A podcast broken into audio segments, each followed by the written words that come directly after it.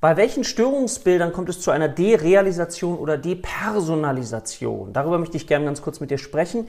Erstmal ist es so, dass die Derealisation, dieses Gefühl von Unwirklichkeit, wie so eine Art traumartig, ich bin in Watte gepackt, ich habe das Gefühl, ich bin nicht richtig da oder Depersonalisation, ich habe irgendwie das Gefühl, mein Körper ist unwirklich, gehört nicht richtig zu mir, kommt als eigenständiges Phänomen in der Kategorie ICD-10-F4 vor, ne, bei den neurotischen Belastungs- und Somatoformstörungen. Und auf der anderen Seite kann es ein Phänomen sein, was eben in anderen Störungsbildern mit implementiert ist. Eben bei zum Beispiel Angst, F4, bei Panikstörung, bei der Depression, depressiven Episoden. Es kann ähm, aber eben auch als uncharakteristisches Zeichen im Rahmen der Schizophrenie vorkommen. Also es ist wichtig, das immer als Begleitsymptom auch von anderen Störungsbildern mit einzubeziehen oder dissoziative Phänomene mit einzubeziehen oder eben auch bei Trauma, dass wir das Phänomen Derealisation immer mit berücksichtigen.